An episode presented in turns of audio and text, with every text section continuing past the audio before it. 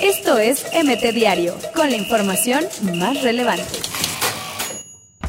Un América mermado rescató empate ante Tigres en regreso de Ochoa a la Liga MX.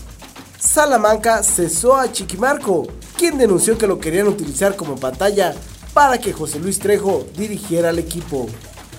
América guarda fichaje de Richard Sánchez con Olimpia de Paraguay. La oferta que presentaron las Águilas gustó a los paraguayos, que recibirán 7 millones de dólares por el mediocampista.